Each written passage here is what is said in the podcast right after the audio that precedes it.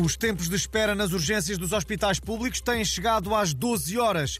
O Ministro da Saúde reconheceu algumas dificuldades e admitiu vir a usar uma antiga ideia do Portugalex para demover os utentes de irem a correr para as urgências por tudo e por nada. A ideia é contratar Jorge Jesus para ajudar na triagem.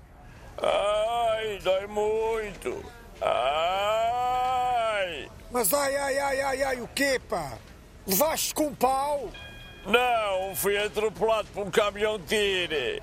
Então vai para casa para o Betadine que isso passa. Próximo! Para quem mesmo assim insistir em ir às urgências, o Portugalex recolheu alguns conselhos para passar o tempo. Bom, como sabem, 12 horas para mim estão para ler cerca de 147 livros. Por isso, aqui ficam algumas sugestões. A reprodução dos castores albinos em Portugal durante a Primeira República, do historiador Julião Júlio, imperdível.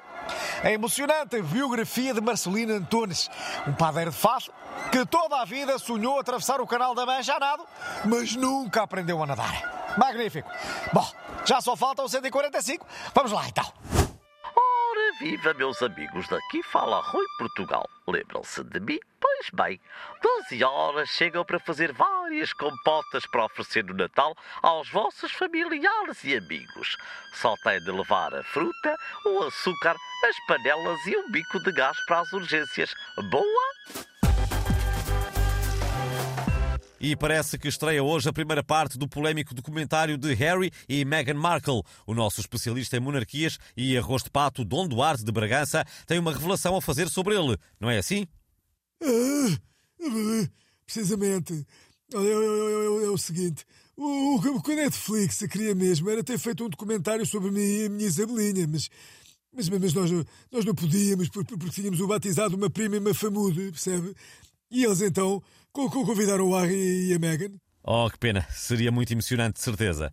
Ah, e, e, com muitas quebras de protocolo também, que, que, que eu e a Isabelinha sempre, sempre fomos os rebeldes. Ui!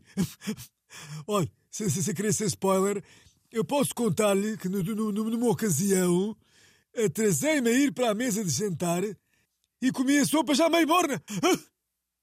Agora veja a maluqueira.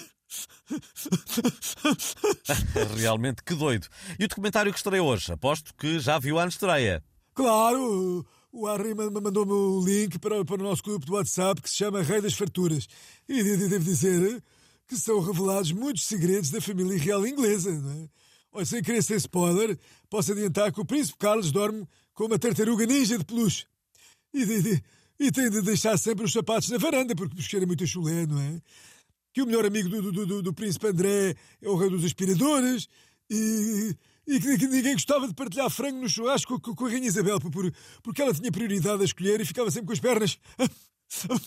Isso devia ser aborrecido, mas não vamos estragar mais a surpresa aos nossos ouvintes. Voltamos a falar um dia destes, depois da estreia. Eu, eu não sei se posso. Eu, eu, eu tenho de ir à despedida de solteiro do, do Primentor Remolinos, percebe? Marcamos outro dia, não se preocupe.